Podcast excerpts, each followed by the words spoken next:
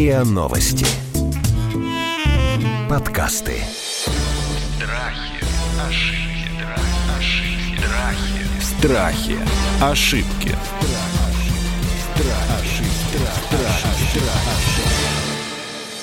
Реклама.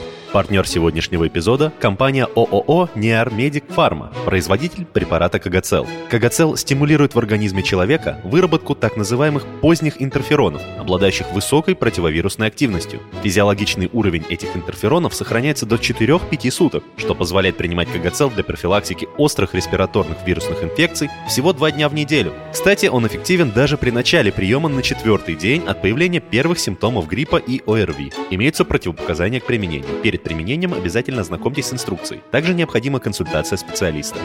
Здравствуйте, это подкаст «Страхи и ошибки». Меня зовут Наталья Лосева, и в этом сезоне мы говорим не только о страхах, но и о заблуждениях, об ошибках, и не просто их разбираем, но и решаем, как с ними справляться. И сегодня мы, разумеется, говорим о тех обстоятельствах, в которых мы все оказались. Вот сегодня мы хотим обсудить, как правильно пережить изоляцию и не подорвать здоровье, потому что опасности для иммунитета из-за социальной депривации и ограничения физической активности, нарушения привычного режима, режима питания, вот этих отношений, внутри. Все это нам ну, не очень полезно. Мы попробуем сегодня обсудить, как не наделать ошибок с двух сторон. То есть, с одной стороны, я хотела бы представить вам Виктора Гончара, аллерголога, иммунолога, врача высшей категории, а с другой стороны, на проблему будет смотреть психолог и гештальтерапевт, сооснователь психологического центра «Пазл» Вероника Золотова. Здравствуйте, коллеги. Здравствуйте, рада с вами встретиться. Виктор, вы как, с нами? Друзья, мы пишем все это по Зуму, отлично. Поэтому мы стараемся как можно лучше сохранить качество нашего подкаста. Ну, надеюсь, у нас получится. Скажите, пожалуйста, Виктор и Вероника, какие заболевания вообще могут возникнуть и обостриться в это время? Вот в это время изоляции нашего пребывания в запертых стенах, без прогулок, там, без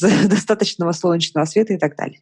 Обостриться могут любые заболевания, которые есть у человека. В первую очередь хронические. Сахарный диабет, сердечно-сосудистые заболевания, заболевания легких, это хобли, бронхиальные астмы. Это вот основные такие группы нозологии, которые являются в группе риска. То есть, ну, то есть человек сидит дома, да. сидит дома, и у него может обостриться при этом бронхит хронический? он у него и так есть. Он может обостриться при определенных состояниях, если будет инфицировано естественно. Вероника, а вот как психологическое состояние влияет на вот эту готовность человеческого организма обостриться, да, или там, чтобы какие-то дремлющие хронические заболевания расцвели, или что-то, может быть, дебютировало какое-то заболевание? Мы сейчас говорим о том, что мы все оказались в такой ситуации, когда испытываем достаточно большой стресс, сидя дома и не понимая, что нас ожидает. Если стресс, он незначителен в жизни человека, то он безвреден. Но когда стресса очень много, много, то он начинает разрушать человека, это приводит к неврозам, это может привести к обострению психосоматики. А как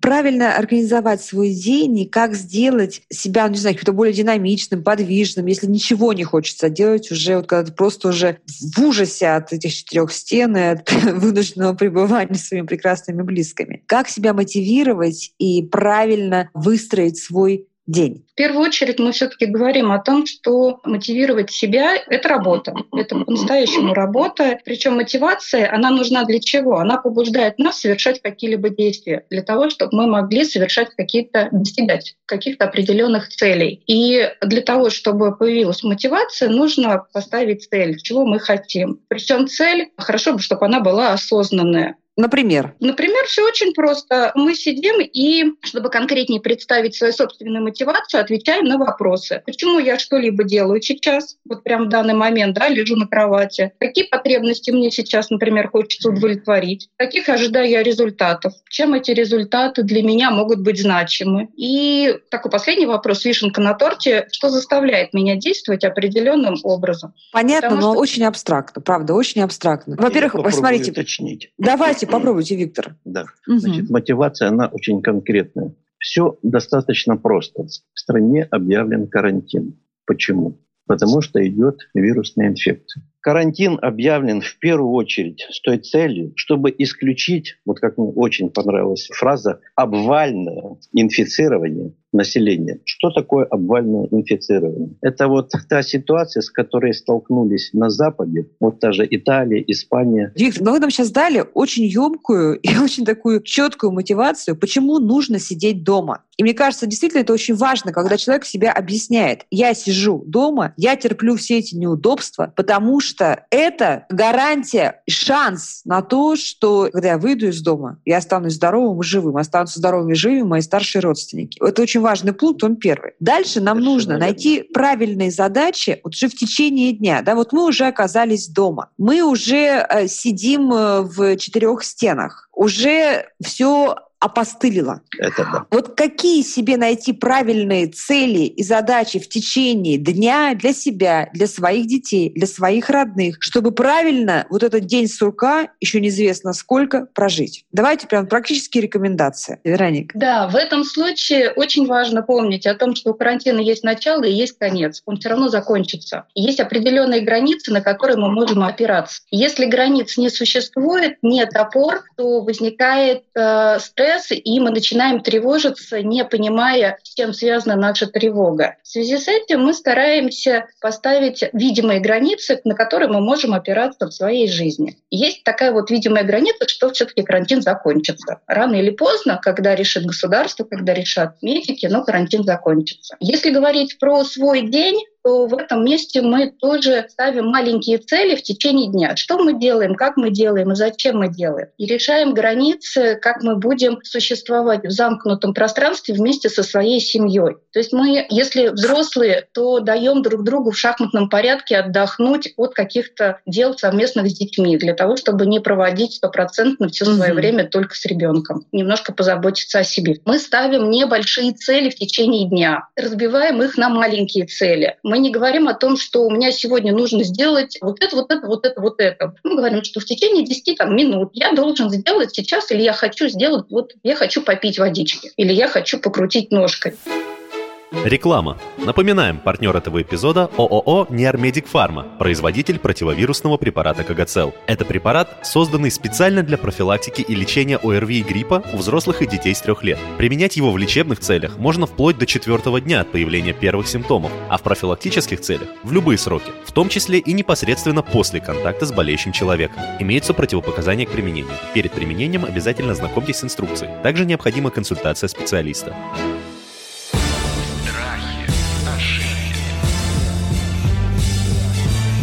Страхи. Ошибки. Надо ли как-то менять привычки питания? Потому что мы же в любом случае находимся в таком э, в гипердинамичной да, ситуации. Или наоборот, если мы начнем себя ограничивать в каких-то в калориях, в полноценном питании, мы не наберем вес, но при этом потеряем иммунитет. Как правильно выстроить вопрос питания в условиях самоизоляции? Здесь даже не только с питанием связано. Стресс, который мы испытываем в самоизоляции, связан с тем, что мы мало контролируем ситуацию. И когда человек имеет возможность контролировать свое питание, это на него благотворно безусловно, влияет. Главное не уйти в минус, не поставить это во главу угла и начать только этим заниматься. Виктор, а вы как считаете, может, какие-то продукты нужно исключить, когда ты находишься в самоизоляции и не выходишь на улицу? Ну, знаете, я хочу сказать по поводу иммунитета. Так, есть выражение «не хочешь войны, готовься к ней». У нас про иммунитет почему-то вспоминают только тогда, когда начинается пожар. Когда пожар, да. О том, в каком состоянии иммунитет до этого, как-то внимание не очень-то обращают. Жестко его эксплуатируют, скажем так, не поддерживая в норме. А затем вот это как раз группа-то риска, это как раз те люди, у которых ослаблен иммунитет. Потому если вы вдруг там начнете что-то резко делать, ну, нужно понимать, что за 2-3 недели, даже за 2 месяца вы ничего уже не восстановите. Все то, что утеряно по ходу жизни, так сказать, тот резерв, тот потенциал, который уже использован, он уже давно ушел. Потому ваша задача какая? Это в первую очередь хотя бы поддержать, говорится, то, что есть. Каким образом? Витамины какие-то пить? Значит, давайте так. Говорится, опять же, возвращаясь к войне, э, иммунная система – это армия, которая защищает государство. Да? Если вы эту армию содержите в нормальном состоянии, то в период вот таких вот острых проблем, да, вирусных, которые сейчас, то вы, естественно, начинаете проводить все общеукрепляющие. Это и хорошее здоровое питание, не нужно там бросаться на какие-то деликатесы, как он прозвучало недавно, что один наш хороший художник своему другу Льву Вещенко и корки красной, и корки черной для поддержания иммунитета. А лучше что, лук, чеснок? Ради бога, да.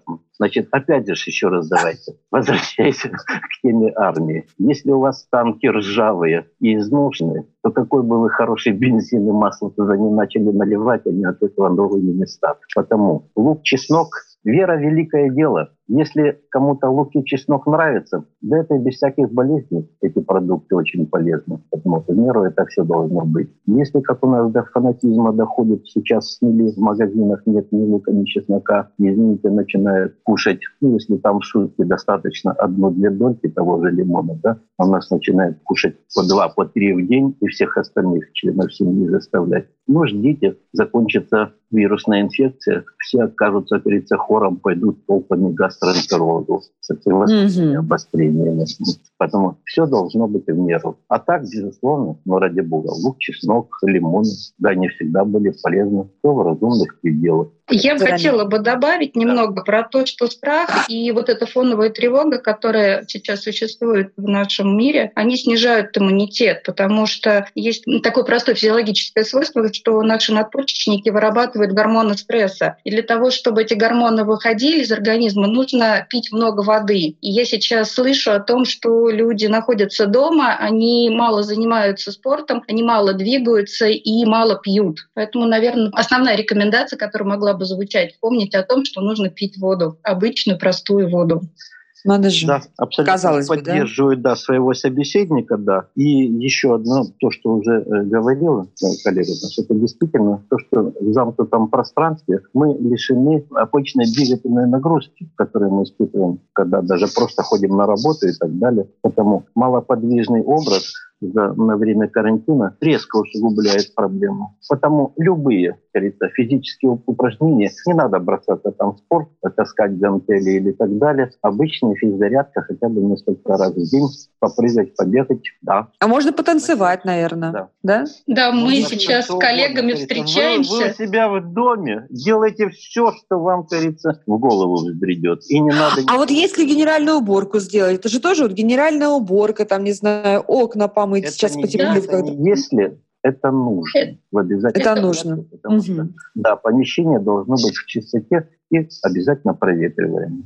Ну и кроме того, а это физическая добавлю... нагрузка же, правда? Да. Да. Что со своей стороны мы убираемся дома, то к этой деятельности подключаем всю свою семью, потому что у всех членов семьи сейчас недостаточно физической нагрузки, и не так просто уговорить э, людей на то, чтобы сделать зарядку, особенно если это не было в практике до карантина. Поэтому убираемся как можно больше, и это может быть какой-то целью, которую мы поставили для всей семьи. Мы эту цель достигли, в доме стало чисто, мы испытываем общие положительные эмоции, и таким образом мы заряжаемся положительными эмоциями на то, чтобы делать и достигать каких-то других целей. Ну, вообще классно, потому что получается, что если мы делаем влажную уборку в квартире, даже если 40-метровая квартира, да, или наоборот, он 200 метров квартира, если мы делаем влажную уборку каждый день, то мы таким образом помогаем себе с точки зрения гигиены своему организму, да, а при этом мы еще делаем физические упражнения, потому что это физическая нагрузка, а при этом еще и мы делаем это все вместе, да, то есть три в одном получается. И психологический какой-то опыт, да, игровой, и гигиена, и организму хорошо. Страхи, ошибки. Страхи, ошибки.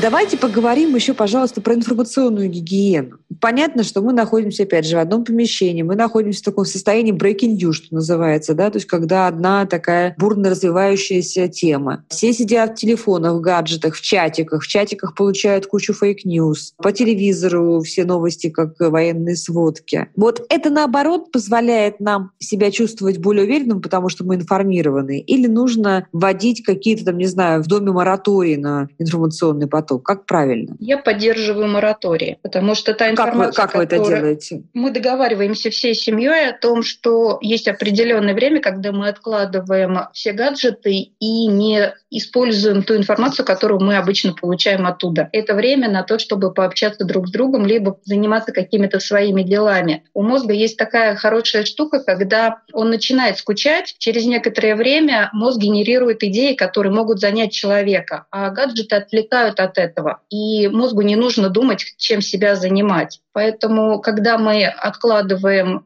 телефон, не читаем новости, не получаем дополнительную информацию, которая нам не нужна и которая практически не усваивается, то есть возможность найти то занятие, которое нравится и которое будет вызывать у вас удовольствие от того, что вы этим занимаетесь. А можно ли строить планы на будущее, учитывая, что оно определено? Или наоборот лучше не надо, потому что, ну, чтобы не было разочарований? Я бы рекомендовала строить планы на будущее, потому что наша жизнь не заканчивается. Но планы строить это не значит, что жить в будущем. Мы живем здесь и сейчас, но планируем о том, что действительно закончится карантин, мы действительно поедем в отпуска, мы действительно начнем встречаться с друзьями, мы сможем доставлять себе какие-то маленькие радости или большие радости. И планирование, оно позволяет вернуть нам контроль над нашей жизнью. А с тревожностью как же быть? Вот когда люди думают, ну вот, непонятно сейчас, как мы выйдем, как отразить отразится это на экономике, как это отразится на моей работе, на моей зарплате и так далее. Вот это же можно и... с ума сойти себя съедая, да? Тут никакого здоровья не хватит все время думать об этом. Поэтому мы об этом не думаем. Есть вещи, на которые мы можем влиять, есть вещи, на которые мы не можем иметь никакого влияния. Просто запретить себе до какого-то момента, запретить себе на эту тему рассуждать. Ну, если мы не знаем несколько факторов, на которые мы опираемся для того, чтобы понять, что будет дальше, то как мы можем предположить? Мы можем только фантазировать, как будет, но у фантазий, которые возникают у человека в этот момент, особенно в момент стресса, фантазии имеют негативный оттенок. Нам все будет казаться гораздо хуже, чем потом будет. Мы будем себя программировать на то, что наша жизнь будет плоха. Тем не менее, есть вещи и цели, которые мы можем планировать. Те же самые встречи с друзьями. Мы точно так же пойдем на работу. Мы точно так же пойдем а, отводить детей в детские сады или в школы. То есть в нашей жизни останутся какие-то Нет, совершенно вот вещи. Не, вот не точно так же. Вот не точно так же мы пойдем, здесь вас перебью и возражу, а пойдем мы с большой радостью, потому что те вещи, которые были для нас привычными и обыденными, и даже такими опостылевшими, они будут совершенно другой вкус приобретать. Да? Представляете, выйти, отвезти ребенка в школу. Боже, какое счастье. Знаете, что вас еще хотела спросить, как доктора, возвращаясь к теме особого питания и э, каких-то рамок, а что с пробиотиками? Вот есть огромное количество в аптеках пробиотиков, разных пищевых добавок, добавок, они действительно каким-то образом формируют иммунитет или поддерживают его? Микрофлора человека – это неотъемлемая часть иммунной системы. Без микрофлоры мы бы просто не могли жить. Любой живой организм не может существовать. Потому есть такое понятие – соотношение. У здорового человека 95% должны быть хорошие бактерии, ну, микроорганизмы, 5% должны быть плохие. Такое соотношение соответствует здоровью. Если происходит нарушение этого соотношения, начинаются всевозможные нарушения в органах и системах, и затем дальше заболевания. Пробиотики были созданы для того, чтобы поддерживать в нормальном состоянии хорошую микрофлору. Препараты хорошие, ничего не имею против, но единственное, нужно учитывать одну такую вещь. Какие бы хорошие пробиотики не были, но мы должны помнить, что у каждого человека своя собственная микрофлора, которая не повторяется больше нигде. Это вот как отпечатки пальцев. Тем не менее, когда вы принимаете, ну, особо они большого эффекта не принесут, но тем не менее, довольно часто их полезно принимать, чтобы хотя бы кратковременно прикрыть дефицит собственной микрофлоры и создать условия ну, для, их, для ее восстановления. Препараты хорошие, потому в плане как общеукрепляющие, ну, пожалуйста, можно. Ждать и особого вам... какого-то эффекта, и что мы не заболеем, и что защитим. То есть без чудес? От вируса. Без чудес? Да, конечно. Вот у меня еще к вам вопрос к аллергологу. Смотрите, получается, что у нас вот это время самоизоляции, оно совпадает с э, рассветом периодом вот этого весеннего... Цветения, да. Да, да, периодом цветения, да. рассветом полиноза и так далее, когда очень многие люди мучаются. Это хорошо, что мы просидим в квартирах? Или наоборот, в квартирах это может тяжелее протекать, чем если бы мы Нет, имели возможность это гулять? не будет. При, э, ну, все аллергики, они четко знают. Что сезон на сезон не приходится по своей тяжести, по интенсивности. Все определяется просто концентрацией пыльцы в воздухе. Потому, когда сухо ветрено, когда ранняя весна, вот так, например, сейчас, то для, конечно, для аллергика это кошмар. Когда влажно сыро, то для них это манна небесная. Потому сейчас погода, как видим, зацвело все намного раньше, чудеса угу. природы, да. Сухо, ветрено, и любой аллергик сезонный, он знает, что в период цветения проветривание категорически запрещено. Потому Ах, что вот вся так, пыльца сидеть залетает. дома. Да, сидеть дома, как можно чаще влажные уборки. Проветривать нужно, но в безветренную погоду. Да, это Мгм. тоже нужно. Или если вы уже проветриваете, то, конечно, максимальная влажная уборка. Сразу влажная уборка. Вот это очень важный комментарий. А может быть, даже и по несколько раз в день, да, потому Мгм. что та же пыльца, вот она в ту же постель ложится и так далее, вы глазом не видите, то есть она смешивается с той же домашней пылью, ну вот вы получаете обострение, соответствующее сезону. А пылесос при этом не помогает, правильно? Да бог, о чем вы говорите? Ну, в какой-то мере пылесос помогает, но он тогда должен быть обязательно с водным фильтром. Мгм. Вот это очень-очень Потому важная что через информация. бумажный, да, эта вся пыльца пролетает как через воду. И остается опять. Наоборот, вы ее раздуваете еще больше. Ну что, тогда получается, что у нас аллергики даже в какой-то степени выигрывают, потому что им не нужно ходить на улицу, у них будет меньше контакт, только вот делайте влажную уборку и э, спокойно пересидите. Ну, э, естественно, симптоматическая терапия, та, которая положена в сезон. То есть им даже тут, в общем-то, к врачу не надо, если нет никаких экстренных случаев идти, они знают уже, что делать, нет, да? нет, Обычно. нет. Ну, они-то, конечно, знают, да, но есть такое понятие диспансерное наблюдение и лечение, то есть ведение пациентов. Все равно коррекция лечения безоговорочно нужна. Отпускать это все на самотек нет ни в коем случае. Потому что кроме симптоматической терапии в сезон, есть еще понятие иммунотерапия, которая направлена на ну, скажем так, на ремонт самой иммунной системы. Потому что все те препараты, которые мы принимаем в период обострения, они ничего не лечат, они только предназначены для облегчения симптоматики. Понятно. И у меня к вам последний вопрос, э, к вам обоим. Скажите, пожалуйста, когда мы выйдем на волю и закончится период самоизоляции, вот как это правильно сделать? Да? Потому что мы знаем, что из голодания нужно выходить там через соки. Вот после этой самоизоляции в квартире, в доме, в кругу близких людей, есть какие-то правила правильного возвращения к жизни или просто вот мы живем, как живем и радуемся? Как всегда после болезни есть такое понятие период реабилитации. Мгм. В чем она будет? определенный- еще период времени, не так, что, как говорится, вся толпа вывалила на улицу и началось тесное общение, да, как на шашлыках. Нет, я думаю, что еще нужно в определенной мере будет придерживаться, может быть, когда закончилось острое состояние, это не значит, что человек выздоровел. Сейчас набираются данные об остром периоде коронавируса. Какие будут дальнейшие последствия, это еще неизвестно. Помните, как горели леса, и после этого у многих людей э, в дальнейшем начинались проблемы с иммунной системой. И они четко называли, что до этого периода я был здоров, после того у меня начались проблемы со здоровьем. Что будет с этим, тоже еще пока неизвестно. И когда объявят об окончании карантина, ну, естественно, это уже ж будет сделано на основании определенных данных. Но, тем не менее, будем говорить так, все равно нужно стараться определенный момент времени, там месяц-два еще, все равно придерживаться, не в такой степени, но придерживаться всех вот этих вот правил ограничений. Вот так вот. Спасибо, Вероника. А по вашей кафедре как правильно выходить из карантина? Я поддерживаю коллегу делать это постепенно. Хорошо бы понимать, что мне сейчас хочется в данный момент. Не бросаться делать все, что видят глаза. Выходим постепенно, занимаемся своей обычной деятельностью, но входим в нее медленно, не торопясь и прислушиваемся к себе. Не совершаем насилие по отношению к себе. Не А почему? залы. Радостно. Как говорится, это все равно, как если закаливаться, вы же сразу не бросаетесь в холодную речку. Правильно? Да. Все постепенно. Точно так же и к жизни нормально возвращаться.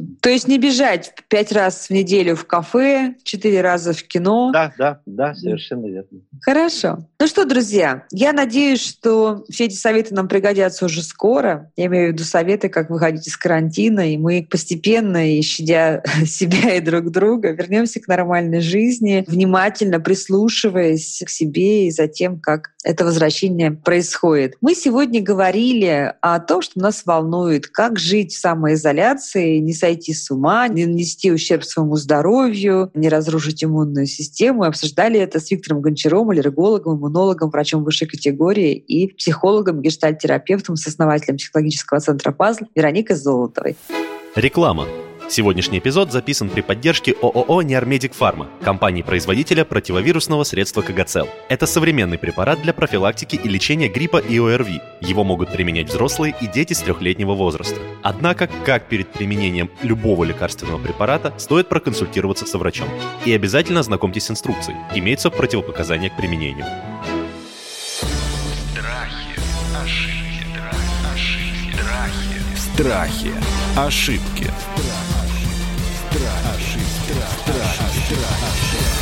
Слушайте эпизоды подкаста на сайте ria.ru в приложениях Apple Podcasts, CastBox или SoundStream. Комментируйте и делитесь с друзьями.